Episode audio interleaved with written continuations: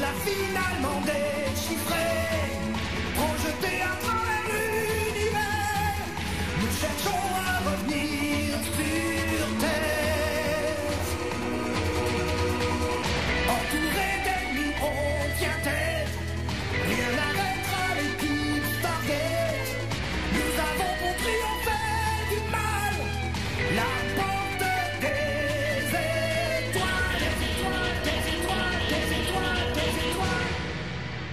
Bonjour, bonsoir, salut à toutes et à tous et bienvenue dans ce mini-pod. Nous sommes le 27 juillet 2022 et il y a exactement 25 ans, débarqué aux États-Unis, hein, précisons sur Showtime, la série Stargate SG1. Donc, pour les 25 ans, euh, Delphine, Conan et moi-même allons revenir sur la franchise Stargate. N'est-ce pas? Bonjour vous deux. Bonjour. Bonjour. Oh, il n'a même pas eu la politesse de laisser, euh, de laisser parler en premier euh, Delphine. C'est pourquoi? Parce qu'elle a ses organes reproducteurs à l'intérieur et pas à l'extérieur? Non, c'est parce- C'est parce qu'elle a les organes reproducteurs à l'intérieur de son corps. C'est la phrase exacte. C'est la phrase choc du, du pilote enfant des dieux. Du... Mais, en fait, c'est faux. Tout ne démarre pas le 27 juillet 97. Non, non, non, non. Tout démarre le 28 octobre 1994. Ou le 1er février 95 en France, lorsque débarque le film Stargate, La Porte des Étoiles, réalisé par Roland Emmerich, Oui. sur un scénario de Dan Devlin et Roland Emmerich, qui seront derrière euh, plus tard, euh, enfin, plus tard, deux ans plus tard, euh, Independence Day avec Will Smith.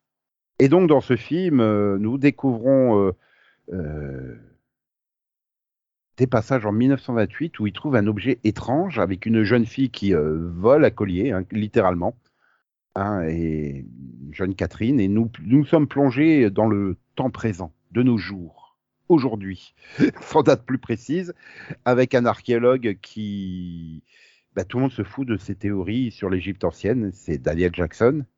Et nous Oui. voyons donc une vieille Catherine qui vient le recruter pour déchiffrer euh, des messages euh, hiéroglyphiques, on va dire. Et voilà, il se retrouve donc à la base de Cheyenne Mountain et coup de bol, hein, il voit sur le journal gardes euh, la constellation d'Orion et il comprend que euh, bah, les symboles sont pas de, c'est pas une langue, ce sont des constellations et à partir de là, on en déduit que les six premiers symboles euh, indiquent un point dans l'espace, le septième étant le point de départ. Ils ouvrent la porte des étoiles et voilà, Attends. ils sont sur Abydos. Alors, Nico, cette scène dont tu parles, donc celle où il voit le, le, la photo dans le journal et qui fait, c'est la première scène que j'ai vue de Stargate. J'ai pas vu le film, en fait, j'ai vu que cette scène-là avant de regarder la série. Mhm. Et c'est quand même une scène où il humilie tout le monde en leur faisant bien comprendre qu'il est plus intelligent qu'eux. Oui, parce que, parce que là, tu te dis, mais en fait, quand tu as toute l'explication, la façon dont c'est représenté, tu te dis, mais c'était super simple à comprendre. Comment euh, 25 autres langue- linguistes euh, et tout ça, ils n'arrivent pas à comprendre. Surtout qu'en Bah, plus, ils savent, surtout qu'ils savent que c'est un objet qui leur permet de voyager ailleurs. Donc, euh, déjà, tu as l'indication, je sais pas d'ailleurs comment ils le savent, hein, en fait, que le cercle qu'ils ont trouvé leur permet de voyager ailleurs, à part la traduction qui disait euh, la porte du. Non, c'est quoi, le, le passage du paradis, ou je sais plus comment c'est en, en français. Et là, il arrive et il l'humilie, il fait non, c'est pas ça, c'est la porte des étoiles. Et, et donc, bref, et donc il se retrouve à aller sur Abydos, accompagné de quelques militaires, dont euh, Jack O'Neill, qui est euh, légèrement suicidaire, qui a accepté d'aller sur Abydos pour se suicider en activant la bombe nucléaire pour détruire la porte euh, d'arrivée. Ah, il y va pour crever, hein, c'est clair. Ouais, parce que son fils est mort en jouant avec une arme à feu. La sienne. Voilà. C'est important de préciser. Voilà. Et donc le film, se- donc ils arrivent sur place, ils découvrent un peuple qui est réduit en esclavage par un dieu, euh, qui se, enfin par, euh, par une étrange. une- C'est pas précisé encore à l'époque. Hein, les Goa'uld et tout ça n'ont n'ont pas été développés.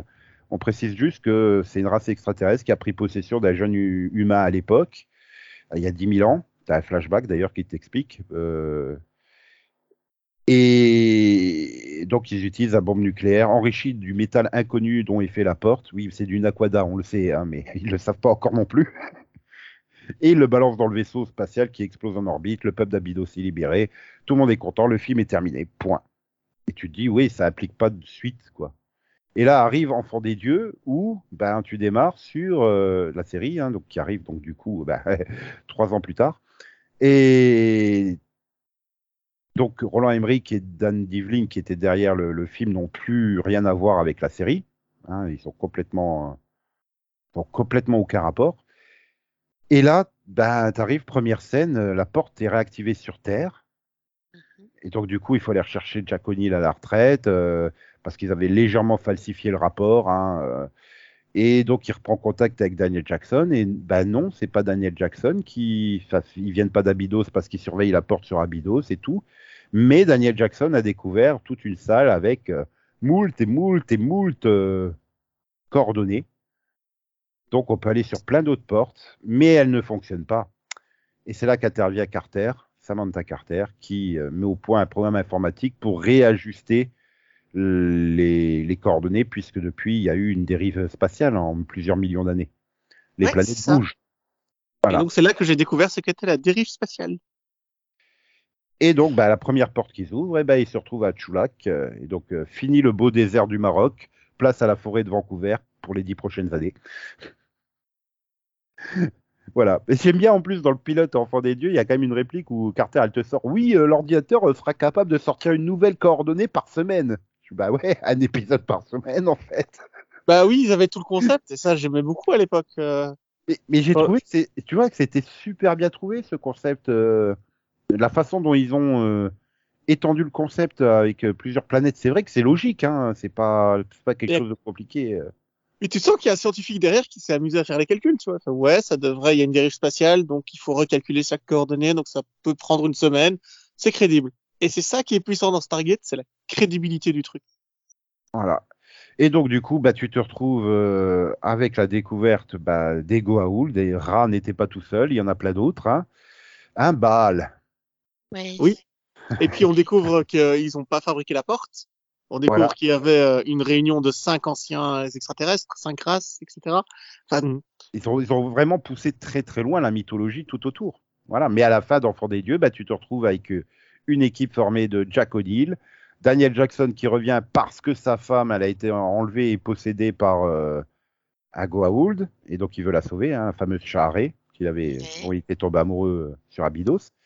Samantha Carter parce qu'il faut bien un quota féminin. Et Tilk parce que bah, c'était un Jaffa, c'est-à-dire un des gardes euh, des Goa'uld et qui trahit les Goa'uld parce que euh, comme Il il, veut libérer son c'est la première fois qu'il croit en parce que Jack O'Neill il est sur la planète euh, souvenez-vous Abydos Mhm.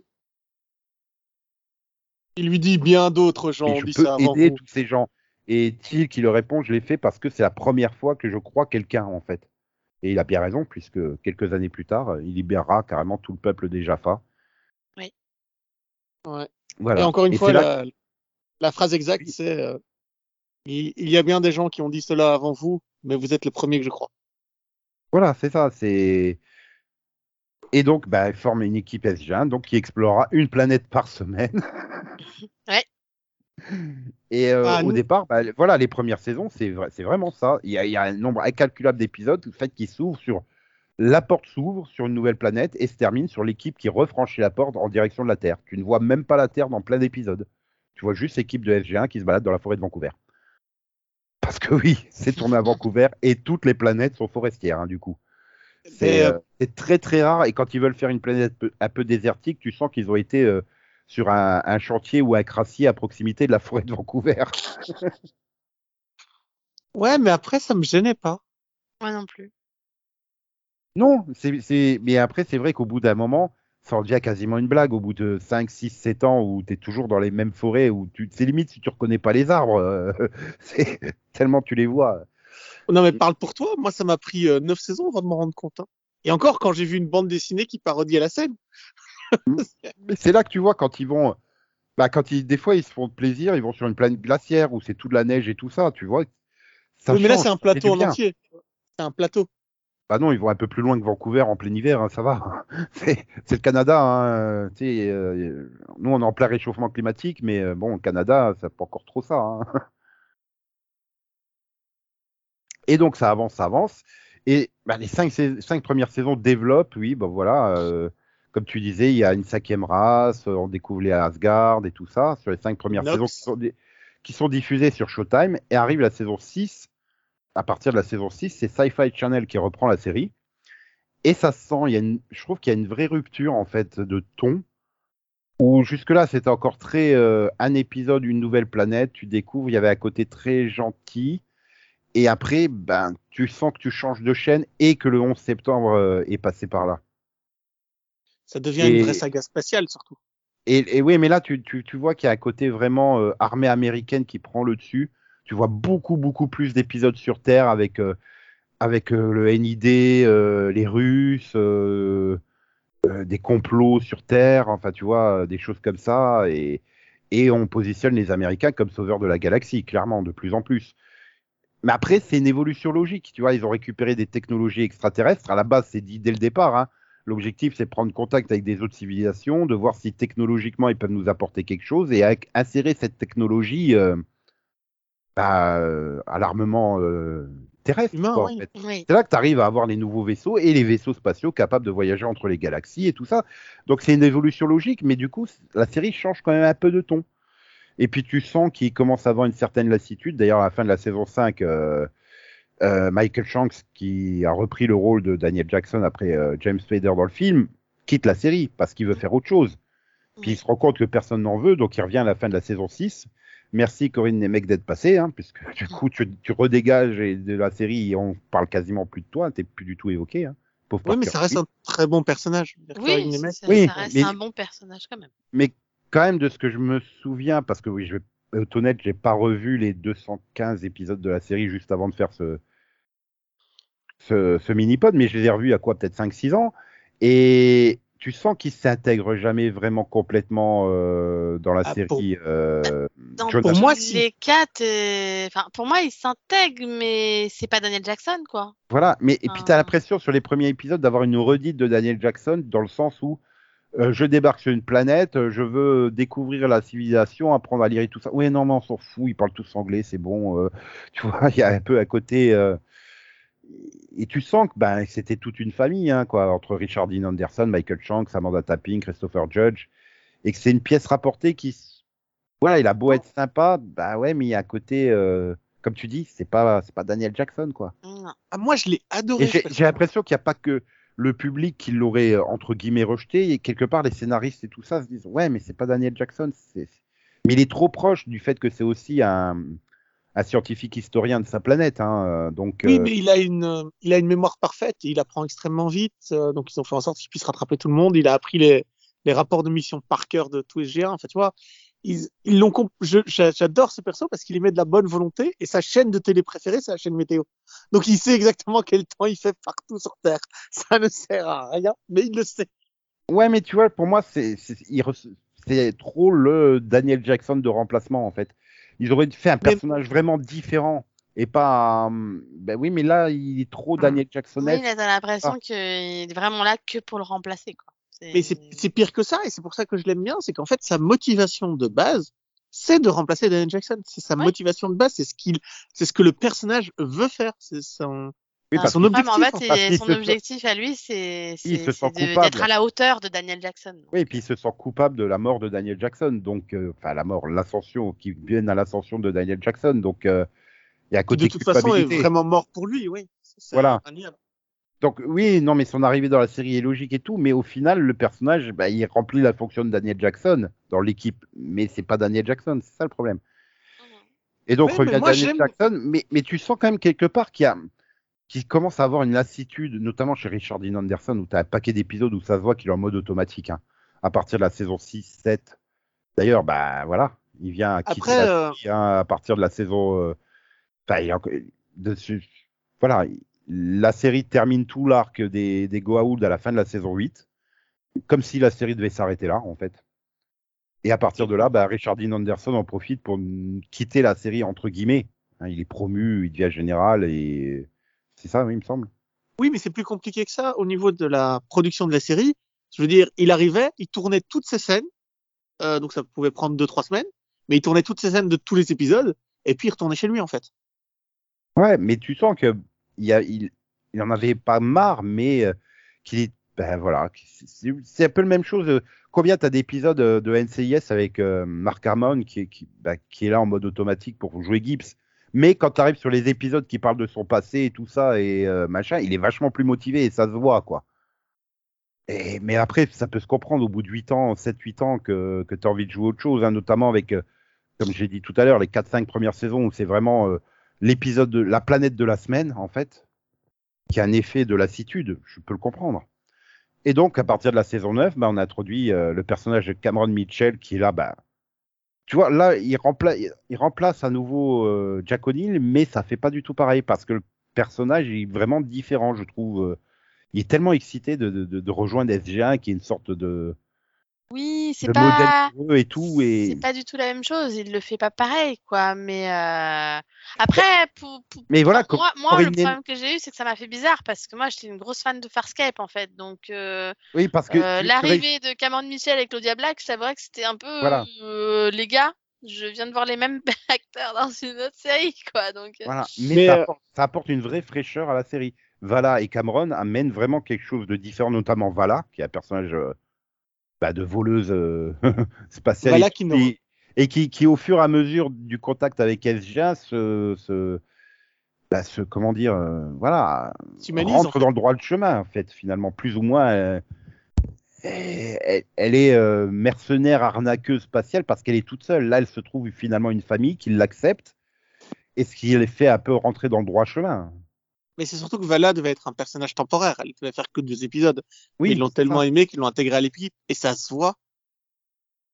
Mais par contre, ce que j'ai aimé, c'est Mitchell. Pour revenir sur deux secondes sur lui, c'est euh, l'épisode où, euh, quand je crois que c'est le deuxième ou troisième épisode où il apparaît et puis il fait euh, non, mais en fait, je me rends compte que je peux donner d'ordre à personne dans cette équipe. Carter est plus gradé que moi. Jackson est civil. Essaie de donner un ordre à un Jaffa. Donc en fait, il, il- dans le sens où il a pas remplacé O'Neill en étant leur supérieur à tous les quatre, Mhm. Oui, contrairement mais- à ce qui est arrivé et avec euh, et les mecs ça- qui avaient l'air de vous énerver. Ouais, bah non, il nous est, on, on a, comme on l'a dit, on a une vraie sympathie pour lui, mais c'est pas pareil en fait. Voilà, c'est euh, là pour le coup, c'est pas Jack O'Neill 2.0. C'est Bah non, pas du tout. là Non. où, où euh, Jonas Quinn faisait vraiment trop Daniel Jackson 2.0. Euh, je sais pas, c'est- bizarre. Pourtant, j'aime bien hein, Jonas Quinn. Euh, Moi, je le trouvais bon. hein. J'aurais bien aimé qu'il reste en plus de Daniel J'aimais Jackson. bien le personnage aussi, mais en fait, le problème, c'est que pour moi, son côté bouche-trou a été renforcé par le fait que Daniel revient et qu'il disparaît. Voilà. S'il n'avait moi- pas disparu et qu'il était resté et tout ça, peut-être qu'on aurait eu moins cette impression. Mais là, du coup, on a Daniel qui s'en va, on a Jonas euh, bah, qui débarque du coup pendant une saison, et au moment où Daniel revient, ah bah, Jonas Kuhn di- disparaît quoi. Bref, Oui, hein. puis, puis en plus, bah, Corinne Nemec, il, il se bouffe, euh, comment dire, le, le- la certitude de Michael Chance. Oui, bon, bah, j'ai voulu faire autre chose, euh, j'y arrive pas, alors je reviens, euh, casse-toi. Tu sais, pour moi, il y a un côté comme ça. euh. Oui. Je- je- j'ai j'ai un peu- tu vois, j'ai eu le même, on en a parlé d'ailleurs dans, dans le mini-pop de Walking Dead, c'est la même chose avec Lauren Cohan. Oui, t'en as marre de jouer dans Walking Dead, bah barre-toi, mais reviens pas. Et là, bah, c'est un peu la même chose. Je me suis barré, euh, j'ai fait une autre série, elle, s'est- elle a pas marché, allez hop, je reviens dans Walking Dead parce que au cas, hein, euh, non mais, non Oui, non, mais c'est bon, après, avec le... mais Lorraine Cohen, pour le coup, ça, je- dès le début, enfin, au moment où elle a dit qu'elle partait, je savais qu'elle reviendrait. C'est c'est pas. Bah oui, parce qu'elle part en se laissant la porte ouverte pour revenir, donc euh, au c'est cas ça. Mais, euh, Donc, euh, je veux dire, là, on parle quand même d'une série où, en général, ils tuent les personnages quand ils s'en vont. Donc, du coup. Non, mais après, euh, Daniel Jackson a fait quand même beaucoup, euh, quelques épisodes de la saison 6 euh, que j'aime beaucoup. Il était Oui, bah, dedans aussi. D'ailleurs, au fur et à mesure de la saison 6, il est de plus en plus présent. euh, C'est ça. Donc, alors euh, que normalement, il a fait l'ascension et, et- et après avoir fait l'ascension, tu dois plus avoir de contact avec les êtres humains. Donc euh, bon, euh, ce qui entraîne bah, son retour. Oui, c'est ça le truc, Ah. c'est que en fait, je m'en fous de ces problèmes d'acteurs s'ils veulent revenir ou pas. Le truc, c'est que ça a été super bien fait dans la série. Vraiment, pour moi, en tout cas en tant que spectateur, quand je regarde la série, et même quand je la revois, je trouve que c'est hyper cohérent et que tout a un sens et que le- voilà le fait que Anubis soit un ancien aussi, etc. Tout ça apporte du sens. Pour moi, les huit premières saisons de Stargate sont parfaites en fait dans le dans Oui, le non, mais en développement termes de- d'univers. En termes de gestion scénaristique, c'est incroyable hein, ce qu'ils ont fait. Oui, oui. Mais euh, oui, justement, le fait que tu revois pendant la saison 6, euh, non, oui, si, la saison 6, tu revois quand même Jan- Daniel Jackson de temps en temps, ça passe son retour. C'est Mhm. pas genre, tu le vois pas du tout de la saison 6. Oui, Euh, tu ça. laisses en cliffhanger l'équipe dans une so- solution impossible. Tu démarres la saison 7 par Oh bah Daniel Jackson en tant que euh, être suprême vient, il résout le problème et puis ah bah du coup les autres euh, les autres euh, ils lui font ah non mais t'avais pas le droit allez casse-toi on te retire tes pouvoirs. Non, tu vois il y a pas ce côté brut. Euh, c'est préparé son retour finalement.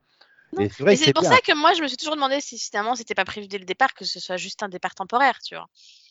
Et finalement, j'aurais bien aimé qu'il garde Jonas Quinn dans l'équipe et que tu aies un conflit euh, justement entre Daniel Jackson et Jonas Quinn par rapport au- aux civilisations, à ce qu'il faut faire et tout ça. euh.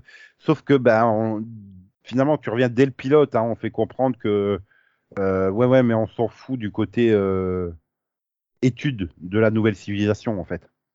Et Bah, c'est peut-être un peu le côté je, je regrette quoi. Tu vois, c'est ce côté très militarisé. euh, et qu'au fur et à mesure des épisodes, on perd un peu ce côté euh, découverte vraiment des civilisations, où on prend le temps un peu de découvrir les civilisations. Mais les scénaristes expliquaient eux-mêmes euh, sur les bonus DVD qu'ils ne pouvaient pas continuer à le faire parce que ça prenait trop de temps, en fait, tout simplement. Parce que faire parler un personnage dans une langue étrangère, faire, faire en sorte que Dan Jackson le traduise, ça prenait trop de temps, c'était pas possible. Oui, mais même, même, tu vois, je parle pas que du, du- de la question de la langue, et ça, je peux le comprendre parfaitement. Tu peux pas te passer euh, 20 minutes par épisode à ce que Daniel Jackson apprenne la langue et puis, euh, et puis les entendre parler dans une langue euh, créée pour la série. Non, Euh, ça, je peux le comprendre, mais tu vois, même vraiment, ça, ça reste un archéologue à la base, Daniel Jackson. Donc, étudier la civilisation, comment ils vivent, etc., et tout ça, bah ouais, tu l'oublies en fait, très très vite. Oui, mais il ne- ça ne disparaîtra jamais complètement. Et, euh, et le truc, c'est que Daniel Jackson apprendra des trucs de, de communication et de, de pacification à Jack O'Neill, et Jack O'Neill lui apprendra à, marier- à manier les armes. Carter apprendra à O'Neill à comprendre certains trucs technologiques. Euh, O'Neill apprendra l'astrologie à certains d'entre eux. C'est, j'aime comment ils apprennent les uns les autres. Bah, C'est- parce que tu sens que c'est une vraie équipe en fait. Chacun partage son savoir avec les autres. Et plus que ça, ce sont de vrais êtres humains. Oui, oui, c'est ça. Ils sont, ils sont complets. Ils restent pas bloqués dans leurs stéréotypes. euh, euh, et, et finalement, bah, dès 2004, on lance une série dérivée, Stargate Atlantis. Euh, donc, c'est à la fin de la saison 7, je Sept, crois. Ouais. 7 de Stargate SG1, qu'on qu'on présente la- donc Atlantis, qui se trouve dans une autre galaxie. Elle t'active un huitième chevron avec une surcharge d'énergie pour aller au-delà de la galaxie de- dans laquelle on est, quoi. Enfin, et tu découvres une base et t'envoies. Et là, par contre, j'ai beau les aimer, mais là, le, le côté stéréotypé de chaque personnage est beaucoup plus marqué, en fait. Je pense que Euh, dans Stargate, c'est un, c'est un hasard. Dans SG1, c'est un hasard cosmique. Que ces personnages, bah, que voilà. ces acteurs. Euh, c'est- Dans Stargate Atlantis, ça reste des On est d'accord. Ronan Dex, c'est le bourrin de la bande. Ah oui, bah ça c'est C'est qu'il sûr. faut. Oui, mais Tilk, Tilk pourrait être présenté comme le bourrin de l'équipe, mais très très vite, il va bien au-delà du bourrin de l'équipe. Là où euh, Ronan, bah, Ronan, il, il a rien à part euh, le fait que. D'ailleurs, même au fur et à mesure, en saison 4 et 5, on... les personnages se moquent même de leurs stéréotypes. Tu vois, il y a, il y a- il y a une scène où euh, t'as Ronan qui fait Bon, bah alors, euh, on défonce tout. Tu vois et, Ouais. il- et Jason Momoa le dit avec un petit sourire en coin. Donc tu vois bien qu'ils ont conscience du, du truc. et c'est ça, mais voilà. Euh, comment c'est Mackay, c'est le scientifique. Et il sort pas du rôle de scientifique. Flanagan, enfin, Shepard, donc John Shepard, c'est le militaire. Euh, tu vois, Taylor, c'est euh, l'étrangère qui a du mal à comprendre les réactions humaines. C'est très, très, très. beaucoup plus stéréotypé. Là où justement, l'équipe de LG1, comme tu le dis si bien Conan, les personnages vont au-delà de leurs stéréotypes. Ils interagissent entre eux, ils apprennent les uns des autres et ça les rend beaucoup plus humains. Et je pense que c'est ça qui a fait la force, qui fait que la série a été vraiment extrêmement aimée, du moins au début, au fur et à mesure euh, du temps, euh, ce n'a plus été le cas. Rappelons-nous, elle a démarré en prime time quand même sur TF1 hein, pour la diffusion du pilote, puis après la grande case du dimanche à 19h sur M6. Tu l'avais très rapidement. La dernière saison, euh, elle est quand même passée sur Série Club et W9 avant d'être euh, diffusée sur M6 euh, euh, quasiment un an et demi après les États-Unis. elle a été torchée, crois, à coup de deux ou trois épisodes. euh, Enfin, ça, ça a été. euh, Ouais, mais euh, il y avait, les saisons 9 et 10 sont plus dures à, à voir. Je peux comprendre qu'elles aient moins intéressé les gens. Après, je pense qu'il y a cet effet vraiment, la fin de saison 8, on termine la série. La série Mais se termine. Clairement, elle est prévue comme. Et sauf que Sci-Fi, il dit bah, non, on a envie de continuer. L'audience est là. Il n'y a pas de raison. Enfin, l'audience aux États-Unis, on continue. Et là, bah, du coup, oui, mais on n'a plus de Goa'uld, on a machin, il n'y a plus aucune menace. Donc, il a, fallu ré- il a fallu installer une nouvelle menace, les Ori. Et tu sens qu'ils ont mis toute une saison à, à présenter les Ori, qu'est-ce que c'est, euh, etc. Et euh, bah, à la fin de la saison 9, ça commence à prendre. La saison 10, ça y est, ils savent où aller. euh, puis ils se disent, oh, c'est bon, ça fait, ils nous aiment, ils vont continuer. Et tu termines sur la série sur un cliffhanger, en fait. Et il y a du, ils, ont, ils ont eu cette chance d'avoir un téléfilm pour conclure l'Arche de vérité. Euh, bon, alors, le coup, je m'en souviens plus. Parce qu'en fait, si je me souviens qu'en fait, tout est expédié dans ce téléfilm. T'as l'impression que c'est une saison 11 qui est condensée en une heure Ah, mais c'est une saison 11 qui condense en une demi-heure. C'est expliqué par les scénaristes. euh, Ouais, ouais, bah, clairement, euh, c'est tu sautes tous les épisodes entre guillemets filler, c'est-à-dire découverte de planète, pour garder vraiment que les les les, les points concernant les Ori. Donc c'est vraiment une heure et demie. Mais du coup, ouais, ça choque parce que tu arrives à la fin de la saison 10, ils sont implacables, inarrêtables les Ori, ils sont extrêmement puissants. Oui. Mais en une heure et demie, euh, oh, ça y est, c'est bon, on a résolu le problème. Mais surtout que c'était c'était prévu de monter en puissance. On- La façon dont on présente les Ori, d'abord les prêtres, puis eux-mêmes les dieux, puis les vaisseaux, puis les portes trop géantes, etc. Mhm. Il y avait un ordre de, de présentation et expliqué par les scénaristes qu'ils avaient voilà comment ils voulaient faire en sorte que les vagues arrivent l'une après l'autre et puis se retrouver avec la saison 11 comme tu dis en faire un téléfilm. Voilà, parce que Mais Ouais, c'est c'est ça. Tu peux regretter que Sci-Fi n'ait pas accordé une saison supplémentaire. Peut-être pas forcément une saison complète, mais au moins 10 épisodes. Tu vois, ils auraient peut-être pu un peu euh, étaler ça, quoi. C'est, ils sont trop puissants pour être battus en une heure et demie. C'est, et, euh, je me souviens de cette scène où, il, où tu as quatre vaisseaux qui franchissent la, la super porte des étoiles, là, au milieu de l'espace. Ils ont, Et Carter une- qui est dans ils ont une coalition de toutes les espèces, y compris les vaisseaux les plus puissants euh, de, de- de leur galaxie, ouais. voilà. Et ils se font massacrer en 3-4 rayons laser, quoi. Et, Et tu te Carter dis, ouais, qui est dans un qui est dans un dans une combinaison spatiale en train de flotter et de regarder euh, tout se faire Ouais. détruire. C'est magnifique. Oui, mais ça ça montre à quel point ils sont ultra puissants, ça les pose comme danger. Et du coup, bah ouais, tu te dis, euh, bah oui, mais en une heure et demie, il règle le problème. c'est, je m'en souviens plus du tout, en fait, de l'Arche de Vérité. Ça fait super longtemps que je l'ai pas vu. Je me demande si je l'ai pas vu depuis, euh, bah, de- depuis la fin de la série, donc il y a 15 ans, quoi. À moins que je me trompe, je l'ai vu qu'une fois aussi. hein. Mais le problème, c'est que justement, ça gâche les saisons 8 et 9 et pas envie de les revoir. Moi, ça a été hyper difficile. J'ai 10. jamais, euh, oui, pardon, j'ai jamais réussi à les revoir, en fait. Parce que je sais que la fin est précipitée. Et du coup, je m'arrête à la 8 quand je revois les, les... quand je revois Stargate. Ah, puis tu sens qu'il y a. Je sais pas, là, comme on le dit, là, là, à partir de la saison 9, bah, ça devient plus la série de, de Mitchell et Vala. Euh, Carter est mis aussi à plus ou moins en retrait. Euh, bon, bah, Tilk, il reste Tilk, hein, c'est pas le problème. Mais euh, tu te concentres beaucoup plus sur eux et surtout, ils, ont, ils mettent tellement longtemps à introduire les Ori euh, concrètement que bah, toute la saison 9, tu vois pas les Ori comme une vraie menace. Tu vois juste des mecs qui arrivent, euh, qui prêchent Ouais, la bonne les parole. Ah oui, mais il faut pas. Mais justement, c'était ce- ce- ce- encore une fois cette idée de, de vague, de- d'invasion. On Mhm. met vague après vague ce qu'on veut faire. Oui, en se disant, euh, on va d'abord y aller euh, pacifiquement, entre guillemets, en convertissant les populations, hein, si on peut éviter de se battre tant qu'à faire. hein. Et puis, Mais, plus on euh, a de gens, et tu découvres dans la saison d'après, plus il y a de gens qui croient en nous, plus nous on est puissants. Donc plus on peut Mhm. faire ce qu'on veut en fait. Voilà. Et, euh, Et, mais c'est vrai que finalement, tu changes complètement d'ennemi, tu changes d'ambiance parce que tu pars sur un côté beaucoup plus euh, médiéval européen dans les mythologies, t'es plus dans les, la mythologie égyptienne, en fait. Euh, avec Avalon. dans le mythe arthurien. Ouais, ouais. Et ouais, c'est plus la même chose. Et puis il y a aussi, tu commences à voir qu'il y a vraiment une baisse de budget. Euh, ça commence à se voir dans pas mal de décors sur certains épisodes. euh. Et puis bon, je pense qu'il y a une forme de lassitude. hein. Il faut rappeler qu'à ce moment-là, tu en parallèle, tu as aussi Stargate Atlantis qui te refait des scénarios de SG1. Combien de fois tu as Maquet qui dit Ah bah SG1, ils ont eu le même problème, ils l'ont résolu comme ça. Oui. Et je fais, mais ça là, me faisait toujours marrer quand ils monde. sortaient ça. Je fais non, mais c'est une blague. Et, et- et c'est ça que. Et pourtant, j'aime vraiment bien Stargate Atlantis. Il y a quelque chose qui se dégage des personnages. Il y a une sympathie qui se dégage de tous les personnages. Euh, Même Euh, si je dis, voilà, ils sont très stéréotypés.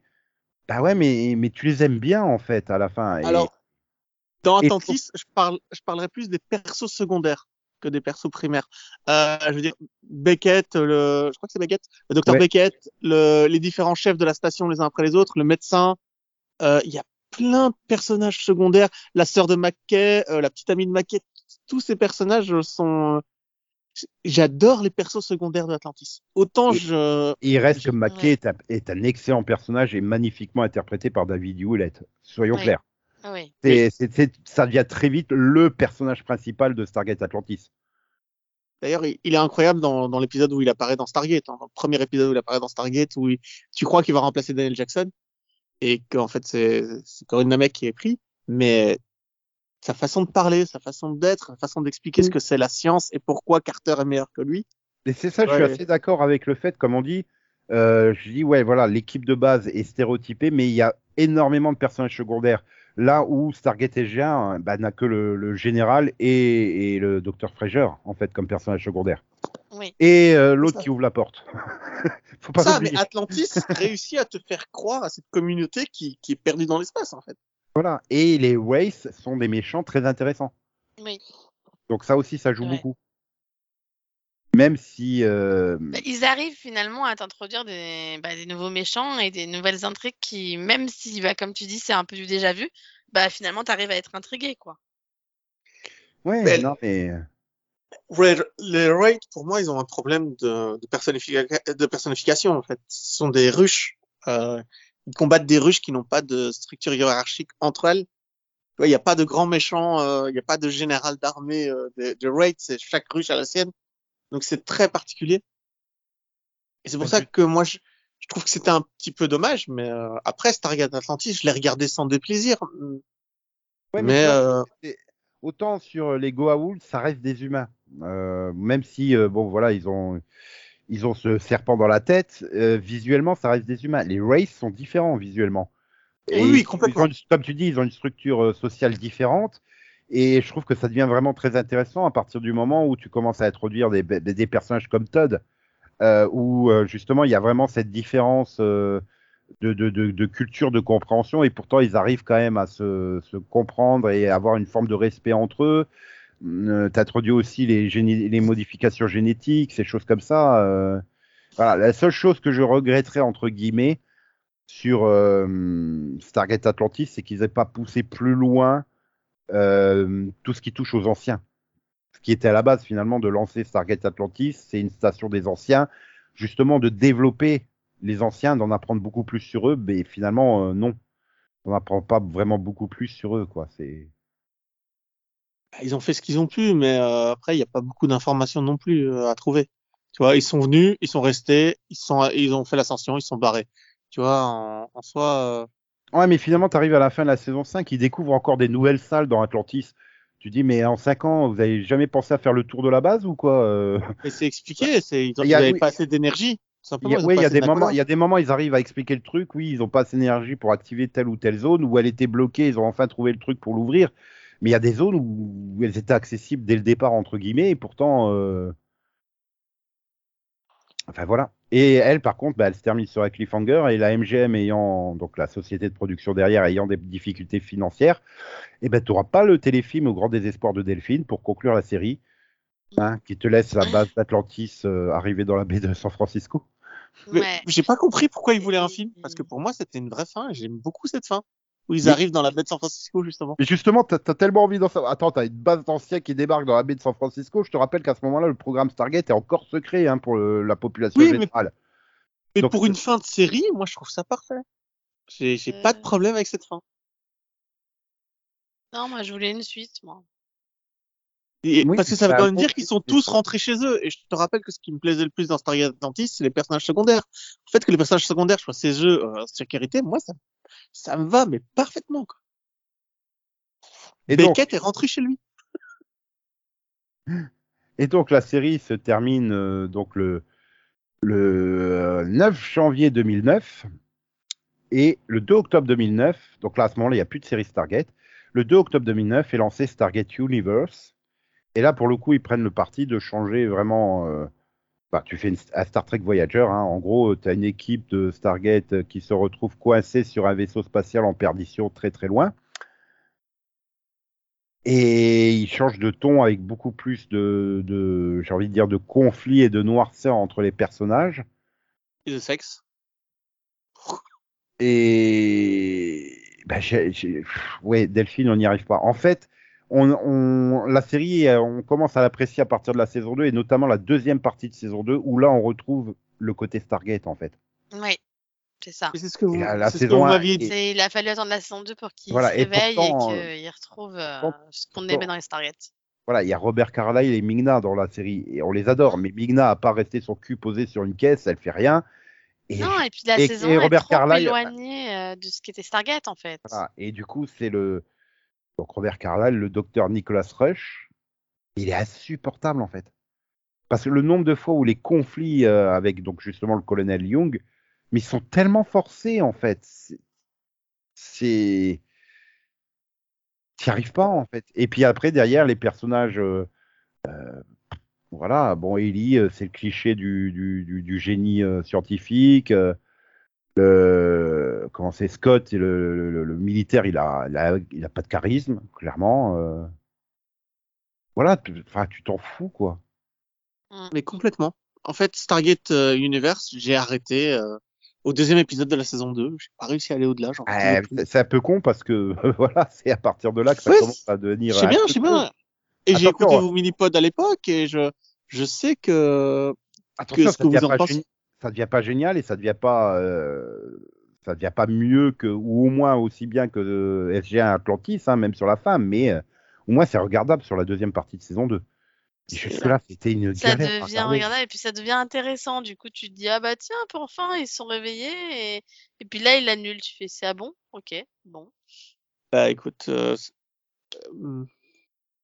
mais pour moi Stargate et G1 c'était euh, des personnages de shonen, tu vois, c'était vraiment une équipe de shonen, euh, comme les Chevaliers Zodiac, euh, comme Captain Tsubasa. Pour moi c'est des, persos qui abandonnent jamais, qui se battent et tout. Puis t'arrives sur Stargate Universe et t'as l'impression de voir du sous Battlestar Galactica.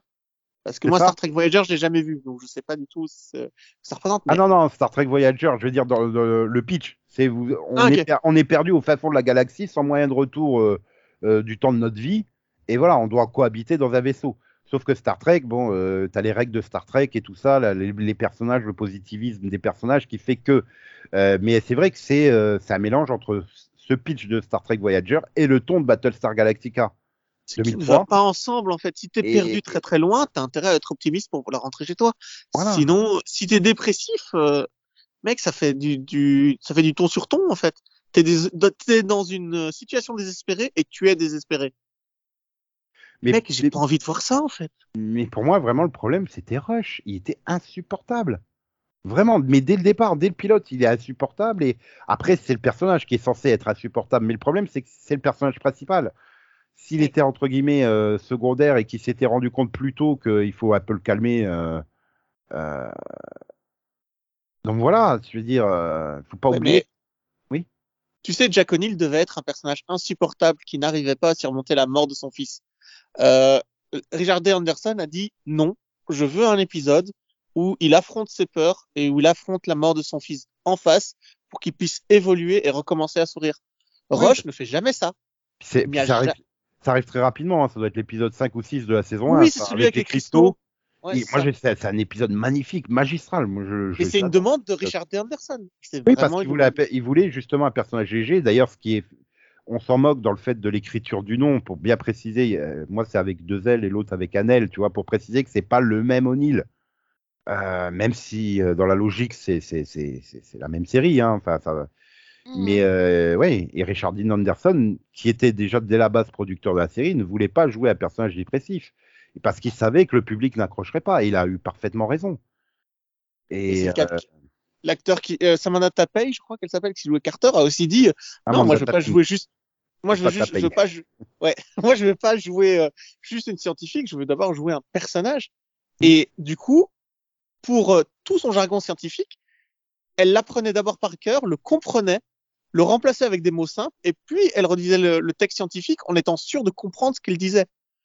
Et Oui, euh, crédible. Et c'est ça la gros, c'est une grosse force de Stargate SG1, c'est qu'ils ils font du blabla scientifique, c'est clairement euh, énormément de blabla, mais il y a toujours une base euh, véridique et la façon dont c'est expliqué, en fait, t'y crois. Même les trucs Alors les que plus improbables, t'arrives Oui. à y croire. Parce que Stargate c'est- Univers, je ne crois en rien. t'as rien envie. En fait, c'est une série que j'ai même pas Univers, envie c'est de voir. totalement différent en fait. parce que Et je- je- j'ai même envie de dire, je me souviens même plus d'un épisode, en fait, de rien. Je me souviens d'une scène aussi où ils doivent euh, sauter dans l'espace pour aller de l'autre côté du vaisseau. Et ils prennent des plombs parce qu'ils ont voulu le faire façon réaliste. Du coup, ils marchent au ralenti, ils flottent au ralenti. Oui, oui, il la court scène, à cause du soleil. Je me rappelle minutes, de ça. quoi. C'est la seule scène dont je me souviens avec le cliffhanger de fin où ils sont tous endormis dans une capsule pour voyager à la vitesse euh, de, de- de la lumière. Quoi. Enfin, le dernier épisode, il est bien. Mm. Et, finalement, là, pour le coup, je trouve que ça fait meilleure fin ouverte que celle de Atlantis. Parce que celle de Atlantis, tu veux absolument savoir la suite. Là. Stargate Universe, tu te dis, ah bah c'est bon, ils sont partis dans le, dans le vaisseau spatial en dormant, c'est bon, allez hop, on est tranquille. Tu vois, il y a, y a- ouais, ça fait beaucoup plus acceptable. de Stargate Universe, je me souviens de la fin de la première saison, de la du cliff, donc ils sont sur le vaisseau en train de courir alors que le soleil se lève. Et je me souviens d'un épisode où le, le vaisseau n'a plus d'énergie et fonce dans un soleil, se recharge dans le soleil et passe le soleil suivant. En fait, il absorbe le soleil, si je me souviens bien. Mais c'est tout. Je veux dire, je me souviens d'aucun moment personnage, absolument aucun. Et ça, c'est Eh ben, grave. Eh ben, t'as du bol. voilà. Et, et donc, depuis bah, 2011, il n'y a plus de série Stargate. Non, non, non, non, hein, Delphine, euh, il n'y a pas Mhm. eu du tout. euh, Non, non, ils ont, ils ont pas du tout réessayé. ils ont Jamais. pas du tout fait une web série euh, Stargate Origins. Euh, 2018. dont on n'a absolument pas fait un mini-pod. Non. Non, non, non, non, non, non. Hein, euh, c'est. Après, voilà, ça reste une web série, donc forcément, il doit y avoir euh, 15 euros, 15 dollars de budget, et ça se voit. hein, Non, mais ils ont, ils ont quand même réussi à nous faire apprécier Stargate Universe, quoi. Ah, non, quand même, il faut pas exagérer. Hein. Ah, si, ils ont réussi à faire pire quand même. c'est- Mais après, le problème, oui, c'est qu'ils veulent montrer ce qui s'est passé en 1928 au moment de la découverte de la porte. Mm. Euh, sauf que, bah, du coup, euh, ils font de la grosse redcon, euh, notamment au travers de Catherine, qui euh, a toujours regretté dans Stargate SG1 de ne pas avoir franchi la porte. Et là, bah, si, en fait, elle l'a déjà franchi la porte, en fait, en, Elle s'en en souvient pas. 1938. hein, c'est. Ah. Euh, voilà, donc c'est c'est 10 épisodes d'une dizaine de minutes qui ont été remontés en un film qui s'appelle Stargate Origins Catherine. Ça, je viens de le découvrir, hein, donc euh, en- préparant ce mini-pod. Donc, euh, bon, Euh, voilà, hein, c'est Non, mais, ah bah, Non, mais c'était c'était bien enfin, dans l'idée de vouloir continuer à faire que la série vive parce que elle a une énorme fanbase. On parle toujours de la fanbase de Supernatural, mais la fanbase de, de Stargate SG1 est, est vraiment énorme et très, très présente. hein. Là, je suis un YouTuber, mais euh, ces vidéos fr- ah, francophones en plus, ces vidéos font facile 50, 60, 70 000 vues.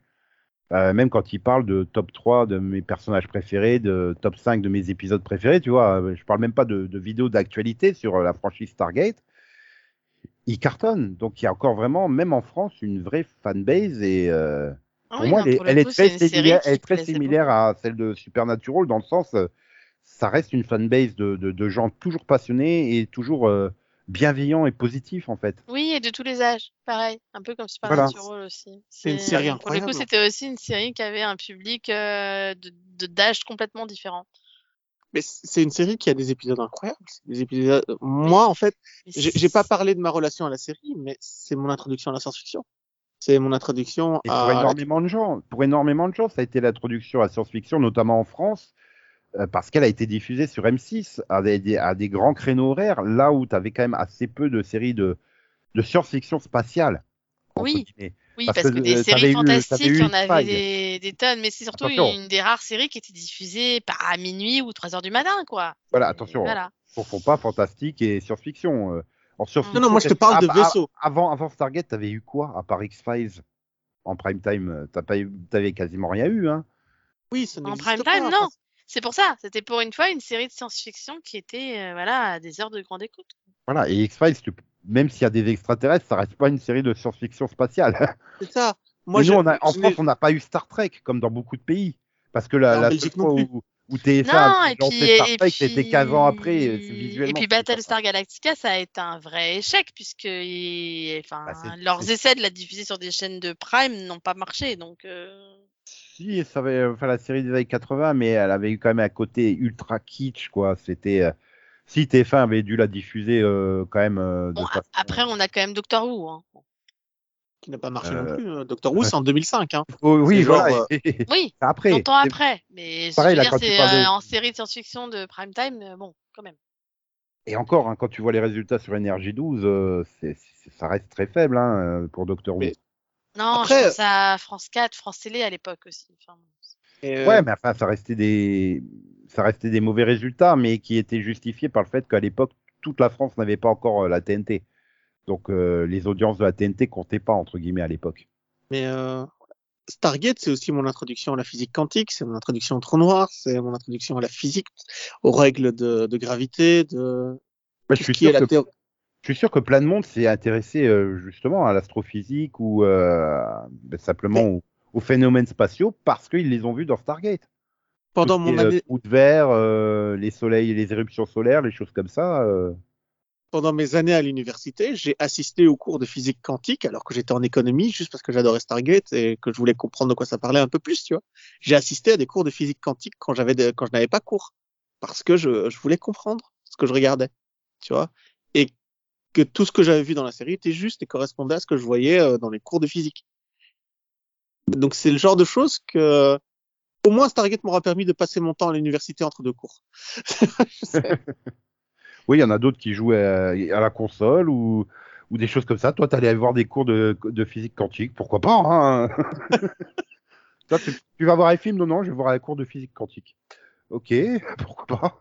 Mais oui, j'ai été à des conférences sur des trous noirs. J'ai été, à- enfin, c'est euh, c'est passionnant en fait. Et euh, ce côté juste pour pouvoir trouver ça passionnant, euh, bah, fallait regarder Stargate. L'Égypte ancienne, euh, l'histoire en général, l'archéologie. moi, c'est pas Jurassic Park hein, quand je pense archéologie, je pense à Daniel Jackson bizarrement. Mais, voilà, ça- je pense que Stargate SG1 sur beaucoup de monde a eu l'effet que Jurassic Park a eu sur pas mal de monde. C'est-à-dire, ce, ben, Jurassic Park, énormément de monde s'est intéressé aux dinosaures parce qu'il y a eu Jurassic Park. Et là, je pense que Stargate SG1 a vraiment beaucoup plus que le film Stargate en lui-même, même si ça a été un très, très bon succès cinéma. hein. Je crois que c'est le neuvième meilleur film de, 2000, euh, de 1995 en France. hein, il me semble j'avais vu ça. Euh, je crois que c'est un des meilleurs succès de Roland Emmerich quand même. Tu vois, il n'y a pas de.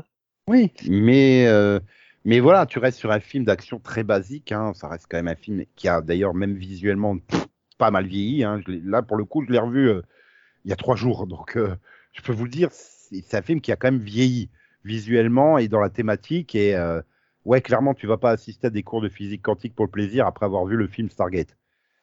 Et c'est ça le- le- la force de Stargate déjà, c'est qu'en fait, tu regardes Enfant des dieux, donc le pilote en deux parties de Stargate, tu te dis, mais il y a plus de budget. Tu as l'impression visuellement qu'il y a plus de budget que dans le film Stargate, qui était sorti Oui. trois ans avant. J'ai toujours Bah, eu cette impression, moi. Mais Mm. c'est le cas, je pense. hein. Il y, a un- il y a un truc impressionnant dans Stargate, c'est Je le me suis coût de toujours chaque dit, épisode. heureusement que la série n'est pas aussi kitsch que le film, perso. donc. Ah, après, il y a des moments, genre quand il est dans la prison de Chulak, où tu vois quand même que les murs sont en polystyrène. Clairement, il y a oui, des moments comme ça, mais je c'était la production de l'époque. Mhm. euh, faire des murs, on faisait des murs en Mais je, polystyrène. je pense que rien que le fait de la, ça doit être, je pense, le- la, la pellicule sur laquelle est tourné fait déjà que le, le pilote de Stargate a beaucoup mieux passé les 25 ans que les 28 du film. Visuellement, il y a quelque chose dans la pellicule du film Stargate, et pourtant je l'ai vu en Blu-ray, hein, donc euh, qui fait que visuellement, euh, il, il fait beaucoup plus daté que le pilote. euh, Oui, il y a le choix même, du même grain, quand tu il vois y a le, le- le- même quand tu vois le pilote d'origine hein, sur les DVD, celui où tu vois encore Charret nu de face, hein, pas la version qui a été euh, remontée et remasterisée en téléfilm il y a quelques années, hein, parce qu'il se faisait chier, il avait Il est très bonne aussi. Hein. Euh, oui, elle est très bonne, mais bon, tu vois, il, il supprime la scène de fin et tout ça pour le faire euh, film à pour en faire un film entre guillemets. Hein. Mais ouais, c'est là que tu vois qu'il ça a beaucoup moins vieilli entre guillemets que que, que la film. Et, surtout, j'étais en train de dire, on a fait le tour des séries, mais on en a oublié une.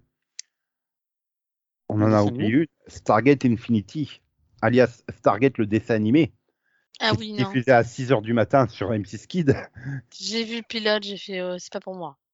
Ah bah là pour le coup ouais c'est euh, les aventures euh, euh, dans le LGC du futur euh, avec euh, bah, des personnages qui n'ont aucun rapport euh, euh, comment dire voilà avec la série hein, ça fait 26 épisodes Bon, il y avait un côté sympa euh, avec le côté en fuite euh, euh, héros principal euh, qui passe d'une porte à l'autre parce qu'il est en fuite.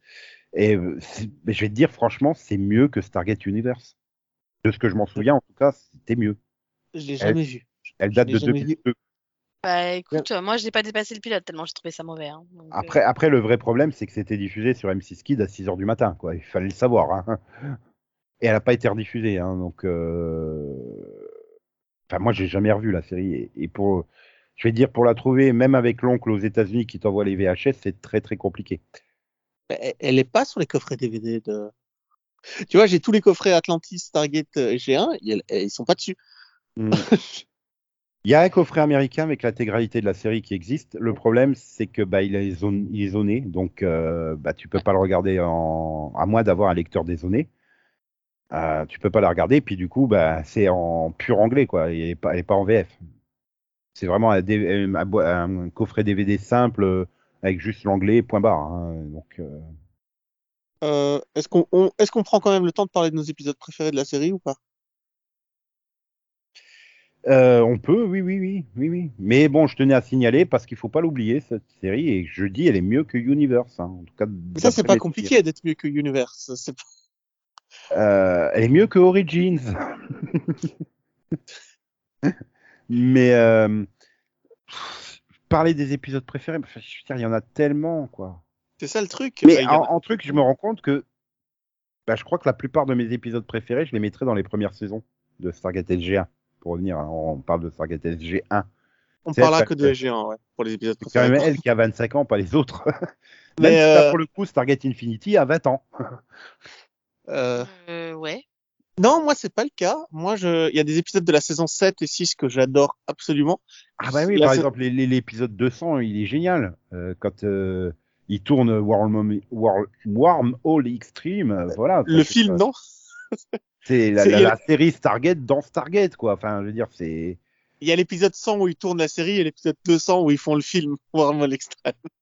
Et, et euh, ouais, non, mais voilà, bah, l'épisode avec Willie Garson, il est génial aussi, celui où, euh, bah, justement, qui après devient scénariste, consultant sur euh, Wormhole Extreme. Tu vois, bah, je veux dire, voilà, c'est ça aussi qui fait la force de Stargate, c'est que t'as un personnage quelconque, mais deux ou trois saisons plus tard, il va revenir avec une vraie importance, tu vois, ils, ils oublient pas les personnages qu'ils ont introduits dans des épisodes qui étaient stand-alone totalement, quoi. Oui. Ah non, Non, pas non, exactement. souvent en ils reviennent.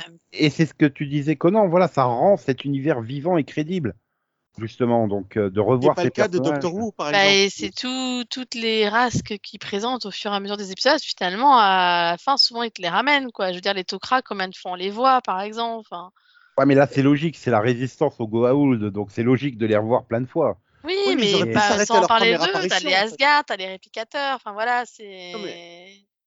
Pour la Tok'ra, ils ont- quoi. Pour la Tok'ra, ils auraient pu s'arrêter à leur première apparition. Ils étaient pas obligés de les faire revenir, en fait. Ouais, hein, Et ils le auraient truc- pu très bien s'arrêter là. hein. Mais Et le truc, c'est d'introduire le père de Carter, en fait. Ça permet de faire le lien entre SG1 et, euh, et les Tok'ra.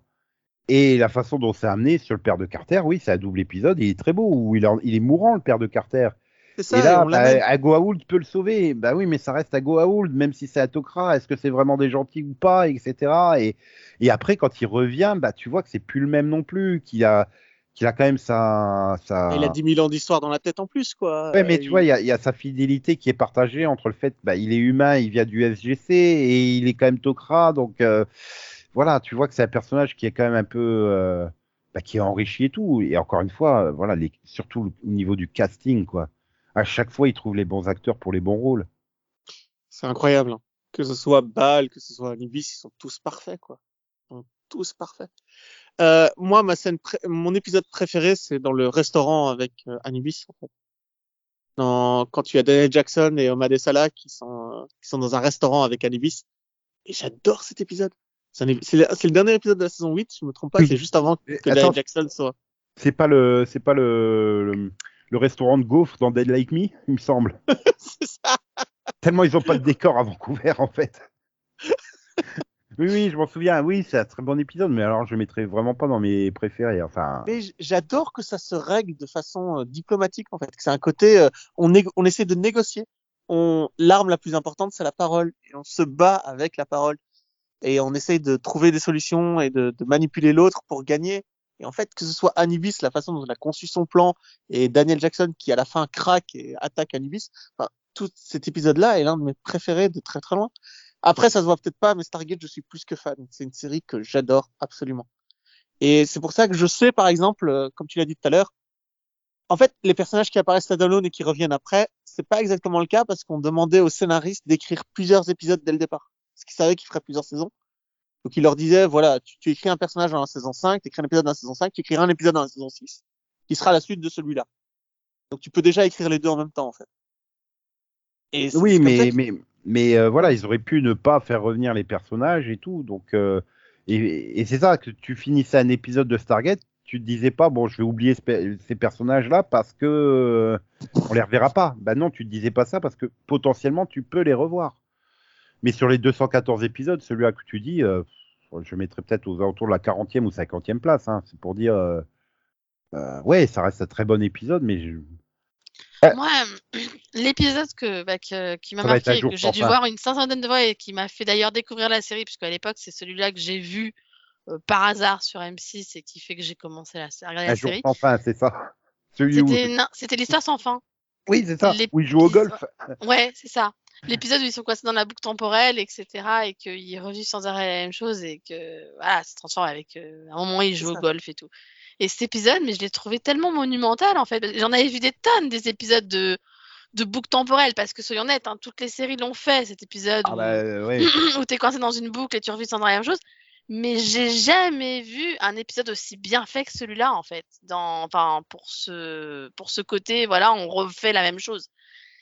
Et c'est cet épisode qui m'a donné envie de voir la série. Donc, euh, ils, se permettent les, ils, ils se permettent les fantasmes et tout ça. Et, et euh, j'adore au début, à un moment, mais pourquoi vous faites la gueule Tilk quand tu découvres pourquoi bah, Au moment où il réapparaît à chaque fois, il se prend la porte dans la gueule? Non, mais pendant ce temps, t'as quand même euh, Richard D. Anderson qui fait. euh, Mais c'était quoi la question que m'a posée Daniel Jackson? Au début Je me souviens pas. J'écoutais pas en fait. À chaque fois, je reviens juste au moment où il dit Et vous, qu'en pensez-vous? Mais voilà, tout, tout est tellement bien pensé, tout était génial. Et Mais ça oui, mais- permet, en plus, ils se permettent des folies dans le genre, euh, bah voilà, tout ce que beaucoup de fans, et moi j'ai jamais trop compris le pourquoi, mais voilà, t'as enfin le baiser avec Carter, quoi, de O'Neill Oui. Carter. Parce qu'il il- ça aura pas de conséquences. Oui, mais il démissionne quand même avant. Parce que même si c'est une boucle temporelle, il tient à ce que ce soit. Parce qu'on peut pas Oui, commettre un crime. Voilà, les, les, les... C'est un détail à la con, hein, mais le fait qu'il démissionne surtout- avant de l'embrasser, c'est génial. Et c'est surtout au début, ils prennent ça super sérieusement et tout, puis jusqu'au moment où c'est Daniel Jackson qui fait la réflexion à O'Neill, mais vous n'avez jamais pensé à faire n'importe quoi enfin, puisque Non, mais en fait, alors du côté des, des scénaristes, c'est très simple. Ils se sont rendus compte que l'épisode, il leur manquait 4 minutes. Donc, ils sont retournés en tournage pour rajouter cette scène, en fait, où ils font n'importe quoi. ça vient de Et, là, en fait. et voilà, c'est ce qui rend l'épisode. Enfin voilà, ça fait partie des épisodes que là, c'est sans problème dans le top 10 des épisodes hein, pour moi. Ah oui, bah pour moi, en c'est fait- voilà, il est juste magnifique. Et je pense que c'est l'épisode que j'ai le plus vu de Stargate d'ailleurs. Mais je crois que j'ai passé une après-midi à le regarder en boucle. À le Ah ouais, mettre non, en c'est- boucle. c'est c'est un épisode, je le, à chaque fois que je retombe dessus, je le regarde à nouveau parce que c'est, enfin voilà, il est juste monumental et il vieillit pas cet épisode, il est, il est génial. Euh, ouais, c'est. euh, mais tous les épisodes, en fait, Stargate, le truc, c'est que ça n'a jamais vraiment fait grand chose de nouveau. Les épisodes sont pas, euh, tu sais, c'est c'est pas, c'est c'est pas innovant, c'est pas. Elle mais- révolutionne pas la SF. Par contre, je montrerai chacun de ces épisodes comme première fois euh, pour voir ce type d'épisode. Par exemple, la boucle, de- la boucle infinie, c'est oui, c'est un très bon épisode de boucle infinie. L'épisode du vaisseau euh, où ils sont bloqués dans- autour d'un trou noir, c'est probablement un des meilleurs épisodes de trou noir que tu puisses voir. Il- à chaque fois qu'il qu'il faisait quelque chose, ben, il le faisait tellement bien que, que tu pouvais le conseiller en fait. Tu vois que c'était une très bonne porte d'entrée, que tout était bien fait. Je conseillerais pas Star Trek Picard à quelqu'un. Non, mais Star Trek Picard, enfin, je veux dire, c'est difficilement conseillable à quelqu'un qui, qui n'a pas de bagage Star Trek de base. Là, oui, t'as pas de bagage SF, tu, tu peux regarder Stargate SG1 dès le début, quoi. Enfin, il n'y a pas de. Oui, c'est ça, c'est, c'est, c'est, pour moi, c'est, même si voilà, comme tu dis, même si t'es pas trop adepte de la SF de base, Stargate, pour moi, c'est, c'est, enfin, si t'accroches pas, c'est bizarre, quoi, parce que, parce que finalement, c'est vraiment une série qui est, pour moi, qui est tout public. Mhm. Vraiment, euh, c'est vraiment la série que tu regardes, que tu peux regarder en famille, tu vois, peu importe l'âge de la personne. C'est voilà, c'est et même si t'aimes pas les séries space opéra, c'est pas grave parce que de toute façon, c'est une série SF qui va se passer ou sur Terre ou sur des planètes, donc il y a pas forcément Ah, des vaisseaux dans chaque épisode. Donc c'est voilà, c'est pour, pour moi c'est une des séries euh, de science-fiction qui est peut-être la plus ouverte. Mhm. Il y a, il y Et a un épisode aussi. Elle où- est moins de niche que les autres, si tu veux. Voilà. Il y a un épisode que j'avais- j'avais vraiment bien aimé aussi, c'est euh, euh, quand il y a une météorite qui s'écrase sur la porte et du coup O'Neill se retrouve coincé, il n'a pas eu le temps de franchir la porte, il se retrouve coincé sur une planète euh, fermière, j'ai envie de dire. Et euh, Oui. voilà, tu, tu vois le temps qu'il met à accepter au début, il continue à creuser et tout ça, et le temps qu'il met à accepter. Et, bah, je trouve que ouais, c'est- un bel épisode en fait. Il n'a crois rien d'exceptionnel. Je pense qu'il se marie, qu'il a pas, les champs mais, mais clairement, oui, voilà, il, a- il doit accepter que sa vie terrestre est morte, quoi, entre guillemets. Et, euh, Oui. c'est un parallèle du deuil, hein, clairement, avec les différentes étapes du deuil et tout ça. Et voilà, il a rien d'exceptionnel, mais pourtant, je trouve beau, en fait, tout simplement, poétiquement beau. Mais après, voilà, encore une fois, Richard Dean Anderson aide beaucoup hein, à l'épisode. C'est pareil, il y a un autre épisode, euh, je ne mettrai pas dans mes préférés, mais c'est un mec qui trouve une machine des anciens, il l'active, il se rend pas compte en fait qu'il bloque toute une partie de la galaxie. Et, euh, et donc il, refuse d'abandonner l'idée de de- d'activer cette machine. À chaque fois qu'il l'active, ça envoie un... Et là, parce que en fait, il fait ça pour sauver sa femme qui est morte. Il veut sauver sa femme. Et là, t'as O'Neill qui, lui sort tout un speech, ben, justement par rapport à son fils. Et je trouve que juste cette scène, elle est magistrale, elle est magnifique la façon dont il fait, il lui fait comprendre qu'il doit accepter le, deuil de, de sa femme, comme lui, il a accepté le deuil de son fils. Bah, c'est juste euh, magnifique, c'est juste très beau. Ah, En fait, a- a- moi, je me rends compte que beaucoup de mes épisodes préférés euh, seraient centrés sur O'Neill. Mais il y a un épisode de saison 1 où tu as un, une créature qui te, ra- qui te raconte, euh, qui, qui dit, euh, je- Dan Jackson reconnaît cette créature comme étant faisant partie d'un mythe égyptien. Et le gars lui dit, est-ce que tu sais ce qui est arrivé à ma femme, à ma compagne?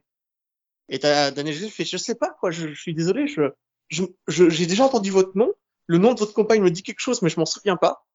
Alors, du coup, Daniel Jackson accepte d'être torturé pour qu'on stimule son cerveau et pour qu'il se souvienne que finalement, euh, il avait lu euh, dans un conte égyptien l'histoire de, la compagne de cet extraterrestre qui s'était fait découper en morceaux par rat.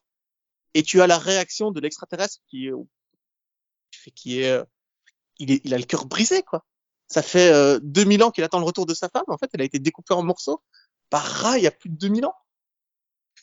C'est ce genre d'exemple de scène forte et de, Mmh, mais c'est ça qui est fort, euh, c'est qu'il y a énormément d'épisodes où, bah voilà, t'as des scènes très fortes où tu, tu, bah, tu es ému tout simplement.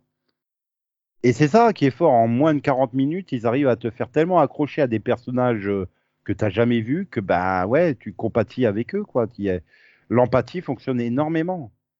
Mhm. Et c'est peut-être Et pour que ça tu- que j'ai plus de mal sur les dernières saisons parce que ce côté euh, très en- empathique et euh, histoire simple ben, disparaît en fait, plus ou moins.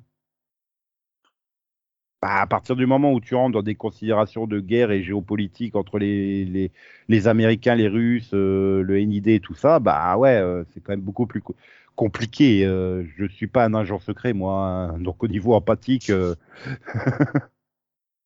bah, ça, me- dérangeait quand même pas trop le Non, ça me dérangeait pas, mais du coup, bah ouais, c'est pas des épisodes qui sont forcément ultra marquants, quoi.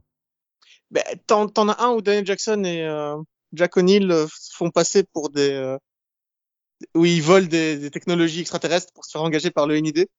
où c'est Jack O'Neill qui se fait engager par le NID, donc il arrache des, des morceaux de technologie au... Ouais, à chaque, Asgard. à chaque planète, ouais, voilà. Ouais, et puis à la fin de l'épisode, t'as Daniel, t'as Daniel Jackson qui lui dit euh, Vous savez que pour le speech où j'ai essayé de convaincre euh, Thor, j'y ai passé trois semaines à l'écrire. et c'était un, c'était juste une mascarade. Ouais, je suis désolé, j'aurais dû vous dire. J'ai passé trois semaines à l'écrire, putain. Et tout. C'est, c'est des personnages et leur interaction qui rendent cette série incroyable. C'est, même si, même si la scientifique, même si ça avait été Wormhole, Wormhole Extrême, la série, tu vois, comme ils l'avaient fait avec les mêmes niveaux de budget et les trucs complètement débiles, bah, s'ils avaient eu ces personnages-là, moi, ça me va.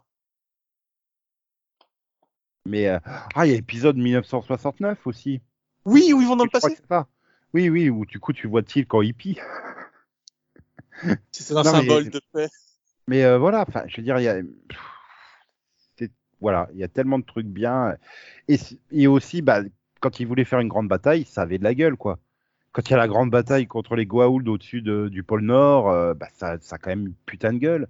Et même quand ils n'ont pas beaucoup de budget, genre à la fin de la saison 1, quand Daniel Jackson va dans la dimension parallèle et la Terre est attaquée, mais tu vois ça au travers des écrans de contrôle, bah, oui, c'est suffisant. T'as quand même peur. Tu dis putain, oui, on, on va être conquis, mais il va revenir dans notre dimension, personne ne le croira, etc. Enfin, et pourquoi ça serait la même chose? Enfin, tu vois, il y a. Et du coup, oui, et puis t'apprends quand il revient que oui, les Goa'uld sont en route pour venir en vaisseau vers la Terre. Donc, euh, Oui, merde, c'est la même chose. quand ils ouvrent la porte, ils croient qu'ils sont sur une autre planète, et en fait, à la fin de l'épisode de la saison, se termine sur ce cliff où ils regardent par la fenêtre, ils se rendent compte que c'est un vaisseau, en fait, qu'ils sont pas sur une planète. Et euh, c'est un, c'est un des meilleurs cliffs de tous les temps, en fait. Qu'est-ce que tu peux faire de mieux? Parce mais que c'est- C'est ça, c'est. Oui, il y a, pour moi, euh, voilà, SGA n'a pas de défaut vrai- véritable.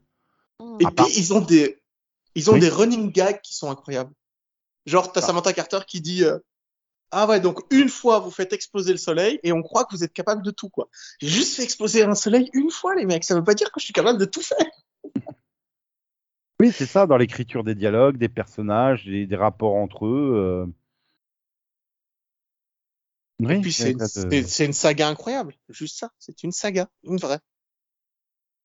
C'est bloqué entre euh, les épisodes, euh, les, les séries avec épisodes finis, et les, les épisodes, les séries à, épi- en- à épisodes qui sont tous à suivre. C'est bloqué entre Lost et les rues de San Francisco. Ah oui, d'accord. Je suis en train de regarder. M6 n'a même pas terminé la dixième saison, en fait. Non. Ah, Pour été au douzième épisode, il a fallu attendre une diffusion sur Énergie 12. Pour avoir la fin, ouais. Si tu voulais Ouais, la voir ouais. Ouais, ouais. Je, je me rappelle. Ça. les- Bah, c'était à l'époque où ils- l'époque où ils ont pas ouais ils ont arrêté plein de séries en cours de route là. Que Mais ce soit après, Stargate, Smallville qu'ils avaient pas fini. Enfin bon, il y a eu tellement de séries. Ouais, mais Smallville, après, derrière, il l'avait quand même fini sur W9. Ça restait sur le groupe, entre guillemets. Mais là, après, bah, je les dire, DVD sont sortis entre temps aussi. Hein. Moi, j'ai pu acheter les DVD de la saison 10 euh, avant que ce soit diffusé. après, tu Ça vois, avait euh, été ça, diffusé sur Sci-Fi hein, par contre. ça aussi, tu peux, tu peux noter les DVD en forme de porte des étoiles, quoi. C'était original. Bon, après, c'est chiant dans la collection, hein, sur une étagère, mais, mais euh, voilà, ce côté euh, original, même dans les coffrets DVD, quoi. Mais les bonus des coffrets DVD, il y en a des tonnes. Et à chaque fois, c'est intéressant. À chaque fois, c'est passionnant. euh, Enfin, Et surtout, Moi, ils sont pas ils sont pas foutus de la gueule du monde parce que dès les, les DVD sont en 16 neuvième originaux euh, avec les une qualité d'image qui est très acceptable pour du DVD. Hein. Vous quand même des, des DVD qui ont aujourd'hui 20 ans hein, au minimum. Donc, euh, mais j'a- j'a- j'avais oublié que la saison euh, 7, 8, 9, en fait, elles sont en, sont HD. Et quand tu les vois, elles sont en HD. Mais- mais- L'image est impeccable. mais dès, euh, dès, dès la saison 1, c'est tourné en, en cinéma en fait. Oui, mais c'est du grain. La saison 1, c'est du grain. C'est parce que c'est tu- tourné sur pellicule et tu vois Oui. le grain. C'est très particulier sur mais- les DVD parce que Mais du coup, il, il, il pourrait la remasteriser en HD sans aucune difficulté en fait. euh, sauf pour les effets spéciaux, ce serait plutôt compliqué. Oui, c'est pour ça d'ailleurs quand ils ont refait Enfant des dieux, ils ont été obligés pour refaire certains effets spéciaux. Mais c'est pas non plus une série qui a énormément de- d'effets visuels. euh, Mais en fait, c'est sorti en Blu-ray, donc la série est sortie en Blu-ray.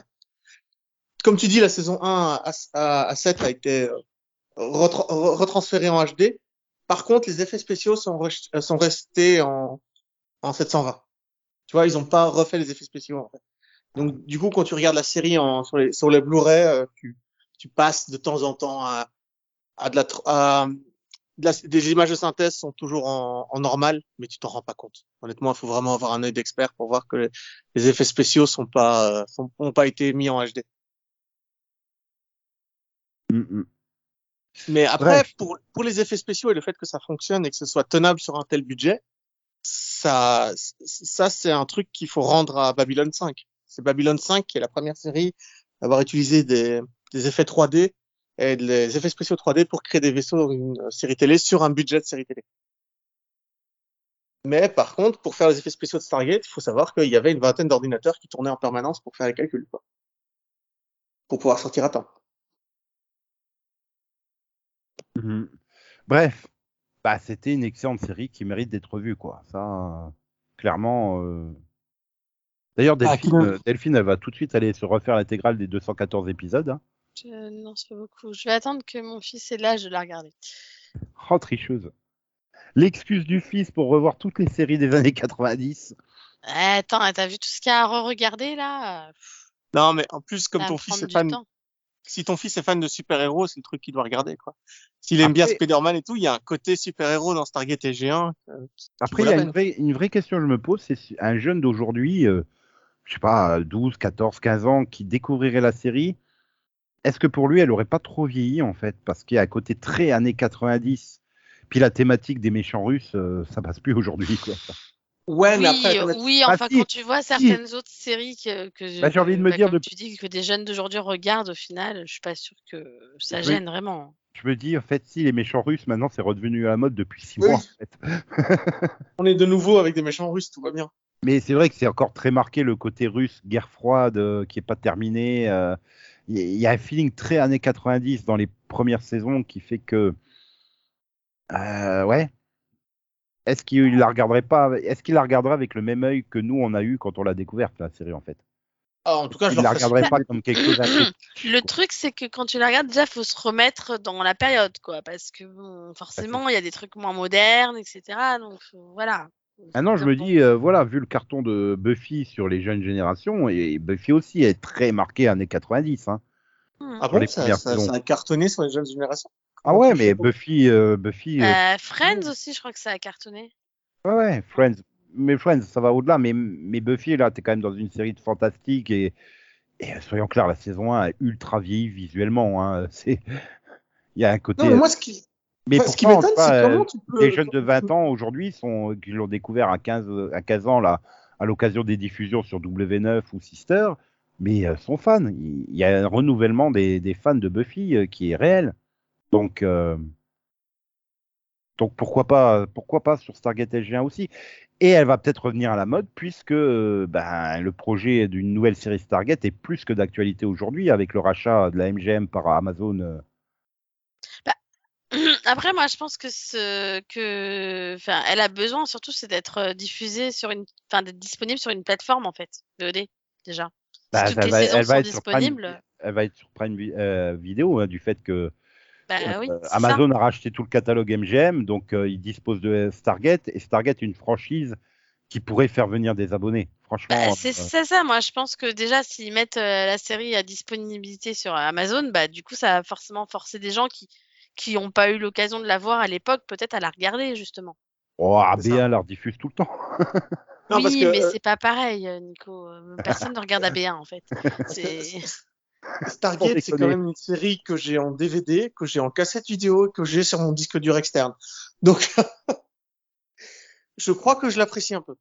Non, mais quand tu vois, par exemple, que, je sais plus, j'avais regardé, mais que dans les séries les plus euh, regardées, euh, je crois en 2021, ça avait été euh, Esprit criminel, Grey's Anatomy ou The Office, tu dis, mais c'est quasiment que des séries qui ont énormément de saisons. Donc, tu dis, t'as l'impression qu'ils sont quand même avides de trucs qui ont duré longtemps. Et c'est le cas de Stargate, quoi. Après, c'est difficile de dire qui regarde ces séries, en fait. Quand tu sais que c'est les plus oui, est-ce que mais c'est est-ce que c'est nous, est-ce que c'est des gens de notre âge qui les regardent à nouveau? Je sais pas. Ça, c'est très compliqué à savoir, quoi. Le, le plus simple, ce serait d'aller dans une convention Stargate et de voir s'il y a des jeunes. Bah, écoute, je l'ai fait hein, parce que moi j'étais à la convention euh, Sci-Fi pour le coup, au Rex, où il y avait justement les acteurs de Stargate. Ah, moi, j'ai juste rencontré Et- Corinne Nemec. Et justement, et à cette convention, il y avait, euh, que des gens de, notre âge entre guillemets ou il est plus jeune. euh Non, c'est ce que je t'ai dit justement. Il y avait, euh, il y avait des gens de vraiment tous les âges. Bon, après c'était une c'était une convention science-fiction, donc il n'y avait pas que Stargate. Hein, il y avait, euh, à l'époque, il y avait Stargate, il y avait Eureka et il y avait Fringe qui étaient concernés. Donc voilà, différents publics, mais non, il y avait vraiment des gens de tous les âges. T'avais, bah déjà t'avais mon père, hein, quand même. Voilà, et t'avais des gens, t'avais plein de gens qui avaient l'âge de mon père.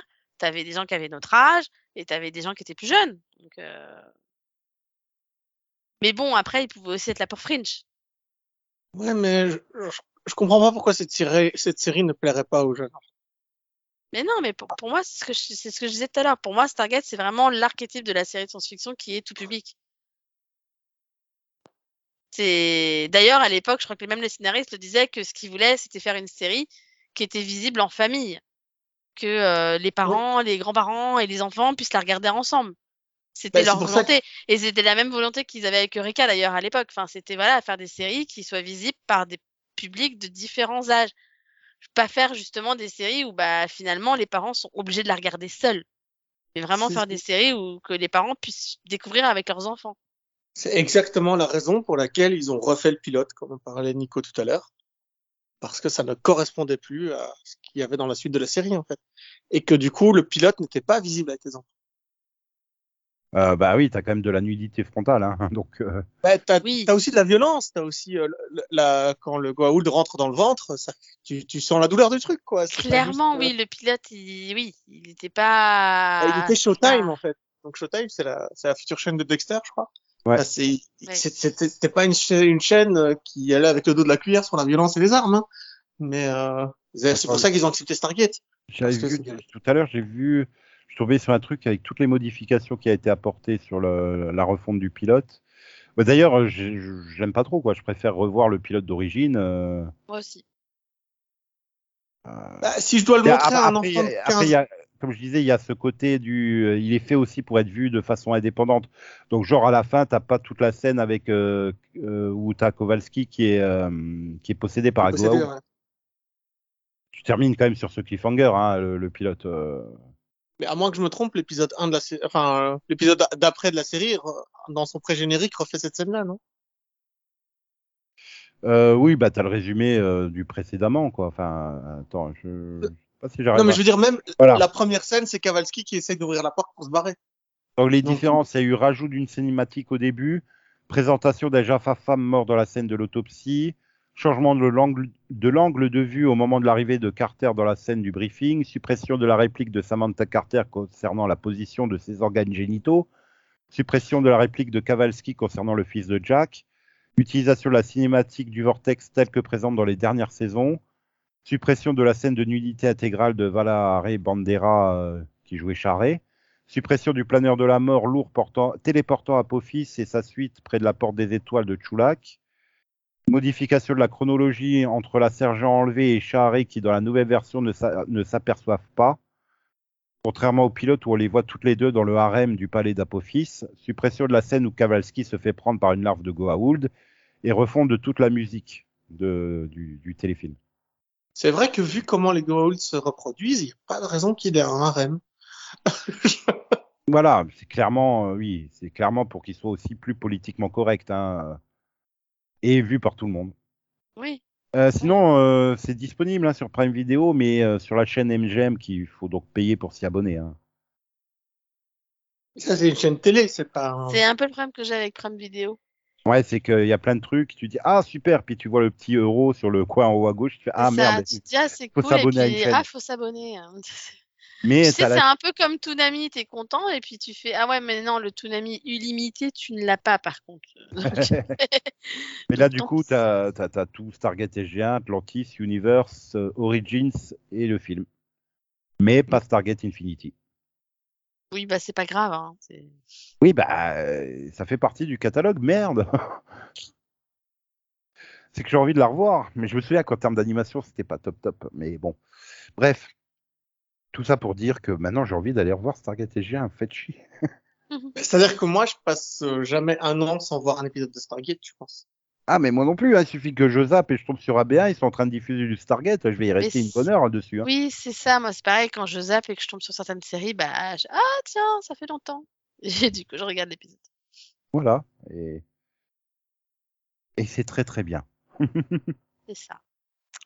Ben, Voilà. Oui. Ça a fait de moi ce que je suis, en fait. Une grande partie de ce que je suis vient de cette série. Mon intelligence, ma capacité à retenir des informations et tout, c'est parce que je voulais imiter ces personnages-là, en fait. Donc, euh, je même mon rôle d'enseignant, en fait. Quand j'enseigne, je- je- j'ai l'intégrale en DVD, hein, même Universe. Si, si. Ouais, moi aussi. J'avais acheté Euh, à... Univers, je suis pas sûre. Mais... Si, si, je l'avais acheté à 1,99 la saison chez- Noz, en fait. Moi, je me demande si on me l'a pas offert. Donc, euh, Je sais que j'ai Stargate et Stargate Atlantis, ça c'est sûr, mais. Mais l'autre, je sais plus. voilà. C'est dire à quel point je suis fan. hein. Même les séries, la série que j'ai pas aimée, je l'ai quand même en DVD. Donc c'est dire. Et ouais. Bon bah du coup on se retrouve dans deux ans hein, pour les 20 ans de Stargate Atlantis. Ça Alors ça, il faudra que je la revoie parce pas que faire un Stargate, mini-pod Atlantis, Stargate à chaque fois quand même. Stargate Atlantis, je l'ai vu qu'une fois en fait. Il faut Ça, faire tout le temps des mini-pods Stargate. Stargate Non, mais on, un on donne mini-pod par rendez-vous épisode. quand, quand j'aurai tout revu en fait. Voilà, oui, donc jamais. Mais non, Ouais, j'ai on- dit, dès, dès que mon fils a l'âge, je la regarde. Bon, on Voilà. peut faire comme pour euh, comme pour euh, Super Sentai, on fera un, un mini pod par saison. Non, non, on fait un Bon, mini-pod le par problème, c'est qu'une fois qu'il aura l'âge de regarder Stargate, il aura l'âge de regarder beaucoup d'autres choses. Mais euh, Ouais, non, mais un, un, un mini-pod par épisode. Voilà, allez hop. Parti. alors hier, j'ai vu. Ah là là là là. Bon, allez, nous on se retrouve euh, bah, dès, dès- très très vite hein, en- pour du, du, du, du, du Star Trek en mini-pod et plein d'autres séries aussi, hein, euh, parce qu'on fait pas que de la SF, nous. Voilà. Ouais. Attends, Tout Si. à fait. je suis en train de réfléchir, je me dis merde, on fait quand même beaucoup de SF. Bah oui, c'est vrai qu'on aime beaucoup ça quand même. Et, et, et puis, bah, euh, merci d'être venu en parler avec beaucoup de passion. Bye bye, tchou Bye bye. Au revoir. Et donc, euh, allez revoir tout de suite euh, cette magnifique série. Voilà. Et En je DVD. parlerai certainement de Stargate jusqu'à ma mort. Voilà, allez dans le Zacash Converter, je- vous trouverez assez facilement les 10 saisons euh, et ça vous reviendra moins cher que vous abonner à la chaîne MGM sur Prime Video. Et puis même, vous pouvez les trouver à la Fnac pour une soixantaine d'euros pour avoir la série. Ça va. Non, c'est ce que je dis, tu vas dans un cash, hein, tu y trouveras 1 ou 2 euros la saison. Parce que la chaîne MGM, je sais même pas combien elle coûte par mois. Bon, elle doit pas être si cher que ça. Je sais qu'elle a un essai gratuit, 3,99 par mois après l'essai de 14 jours. Ou alors tu te contentes de l'essai gratuit, mais alors là, il faut voir 214 épisodes en 14 jours, ça fait quand même beaucoup. Ça fait beaucoup, surtout qu'on n'est plus en confinement. Pour l'instant. Croisons les doigts.